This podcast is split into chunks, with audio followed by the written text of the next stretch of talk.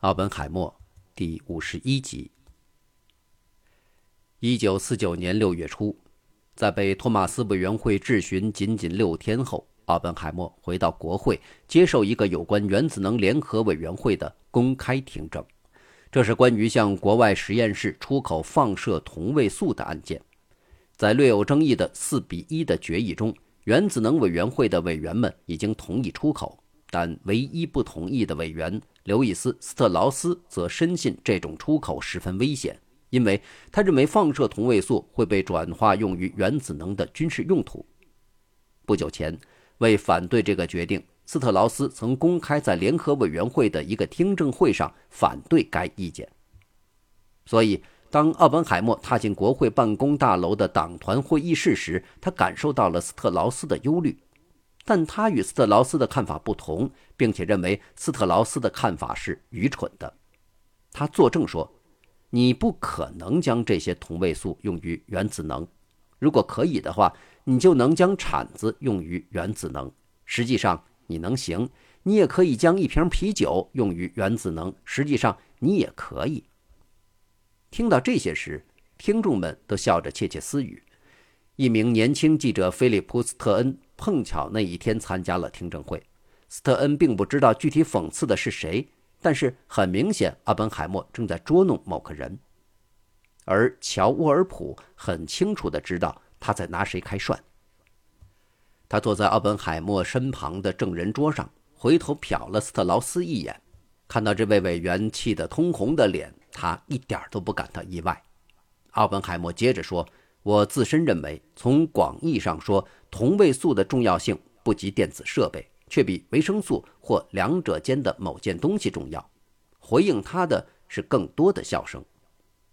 后来，奥本海默漫不经心地问沃尔普：“瞧，我表现怎么样？”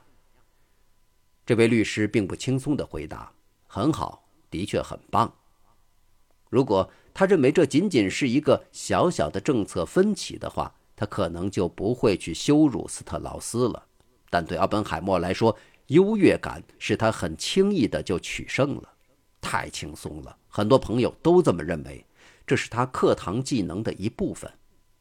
一个朋友说，他能使一个人感到自己是在上学的孩子，也可以让人们感到自己蠢得像蟑螂。但斯特劳斯不是学生，他很有权势，脸皮薄，又对羞辱怀恨在心。他那天十分生气地离开了听证会议室。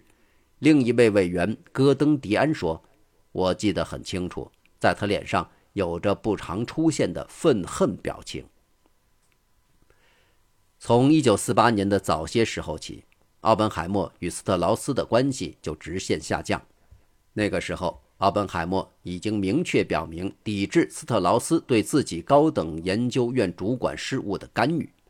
他们在听证会之前就曾经历过几次与原子能管制相关的分歧，但这是奥本海默为自己树立了一个有权势，并且在他的专业生涯中有重大影响的危险敌人。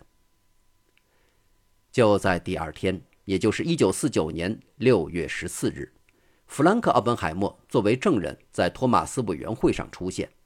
两年前，他对一个报社记者否认了他曾是一名共产党员。他本不想再在党员身份仪式上撒谎，但在一天深夜，一名《华盛顿时代先驱报》的记者打电话给他，告诉他明天报纸上将有一篇关于他的文章。在记者通过电话读完文章后，当时就叫弗兰克评论一下。弗兰克说：“这故事中夹杂了各种各样错误的指控。”只有战前的党员身份是真实的。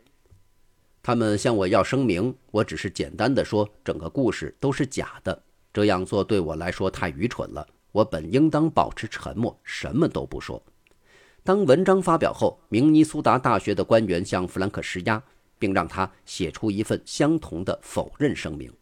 为了保住工作，弗兰克让一位律师起草了声明，宣誓他从未加入过共产党。但现在，在同夫人雅基反复交谈后，弗兰克觉得要讲真话。那天早晨，他宣誓要讲真话，证明他同雅基从1937年早期到1940年末或1941年初的三年中是共产党员。在那段时间，他化名弗兰克·福尔瑟姆。根据律师的提议，他拒绝为他人的政治主张提供证词。他说：“我不能说关于朋友的事儿。”后来，弗兰克又告诉记者们，他们在1937年入党是为了在这个最富裕的国家又最具生产力的国家寻求解决失业和供需问题的答案。但他们因幻想破灭而于1940年退出了共产党。他说。他对在洛斯阿拉莫斯或在伯克利的放射实验室的原子能间谍案并不知晓。我不知道共产党的活动，没有人来找我要信息，而且我也没有给任何人。我工作十分努力，并且深信自己做出了有价值的贡献。仅仅一个小时以后，弗兰克就从一名记者那里得知，明尼苏达大学已经接受了他提交的物理学副教授的辞呈。他两年前曾撒过谎，从学校的角度讲，这个理由就足以让他退出学术生涯。他离任期仅剩三个月了，但在与校长的最后一次会面上，校长告诉他工作已经结束了。弗兰克泪流满面地离开了校长办公室。弗兰克伤心欲绝。当他回到伯克利时，他受到了致命打击。他幼稚地认为欧内斯特·劳伦斯会给他提供一个避难所。但当欧内斯特拒绝时，他十分震惊。一年前，弗兰克·奥本海默夫妇在科罗拉多山上的帕戈沙温泉附近买了八百英亩牧场，他们本打算将那儿作为夏日的度假村。让很多朋友吃惊的是，他们在1949年秋天来到了这个清苦的内陆流放地。他写信给伯纳德·彼得斯说：“没人愿意给我们工作，所以我们毅然决定。”在这儿过冬，这里的确很美。我想，也许只有你才会让我们的居住有意义。牧场位于海拔八千英尺的地方，因而冬天十分寒冷。菲利普·莫里森回忆道：“雅基坐在小木屋里，用双筒望远镜注视着将在雪里生产的奶牛。他们得跑出去救刚出生的牛犊，免得它们被冻死。”在接下来的十年里。罗伯特的弟弟弗兰克可怜而又出色地维持了一个精打细算的牧场主的生活。他们离最近的城镇有二十英里远。联邦调查局特工时常出现，并向他们的邻居问些问题，就如同提醒他们别忘了自己的身份一样。偶尔，他们也会光顾弗兰克的牧场，问弗兰克一些关于共产党内其他人的问题。有一次，一名特工特意告诉他。你不想在大学工作吗？如果你想，你就必须跟我们合作。弗兰克经常把他们赶走。一九五零年，他写道：“经过这些年，我终于明白了这个事实，那就是联邦调查局并不是真的在调查我，他们正在试图破坏我生活的气氛。他们试图通过让我的朋友、邻居和同事的怀疑和反对来惩罚我这个左翼人士。”罗伯特·奥本海默几乎每年夏天都会光顾牧场。当时，弗兰克已经全身心地投入到自己的生活中去，但罗伯特对弟弟的生活方式感到恼火。弗兰克说：“我真感觉自己是个牧场主，其实我就是。尽管他当时并不能做什么，但他不相信我能成为一个牧场主，并急切地想让我回到学术界。”在接下来的一年里，弗兰克收到了来自巴西。墨西哥、印度和英国物理学教授的试探性邀请，但国务院坚决拒绝给他办理签证。而在美国，他又找不到任何工作。在几年之内，弗兰克被迫以四万美元的价格出售了他所拥有的梵高的画作《第一部》。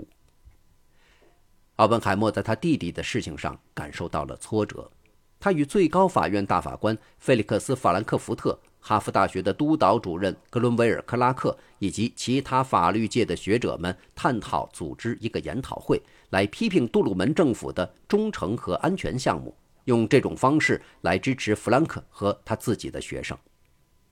奥本海默告诉克拉克，他认为总统的忠诚命令、原子能委员会的安全许可程序。和众议院非美活动调查委员会的调查，把很多个人案件引入了毫无根据的苦难。